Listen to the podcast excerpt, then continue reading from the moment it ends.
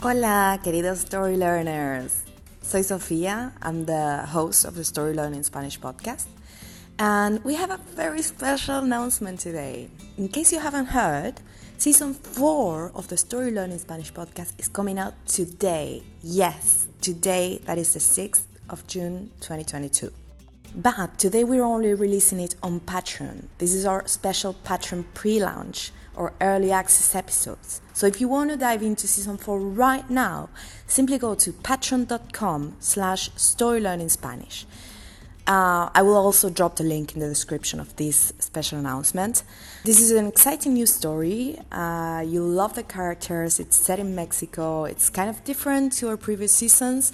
So, yeah, we really think you're going to enjoy it. And there, over on Patreon, you can also find transcripts for each episode. We're going to start releasing a single episode every day as we normally do. What's different about this season is that you will only get the transcripts over on Patreon. So, again, if you want to get those, if you want to read along while you listen to the story, just go over there. The other difference is that this season is going to have 150 episodes instead of 168 as the previous ones.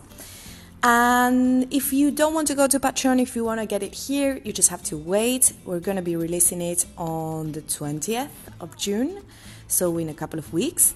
But keep in mind that to get the transcript, you will have to go to Patreon. So it's just $10 a month. And there you will not only get season 4, but also all episodes of seasons 1, 2, and 3.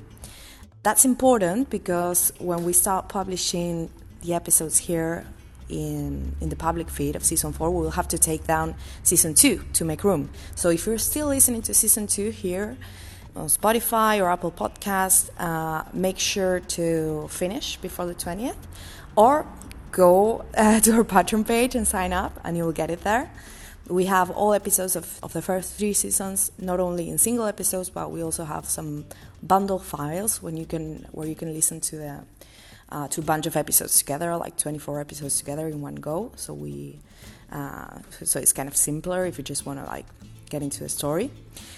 So once again, go to patreon.com slash storylearning Spanish to get access and transcripts of season 4 of the Story Learning Spanish podcast and to get seasons 1, 2 and 3.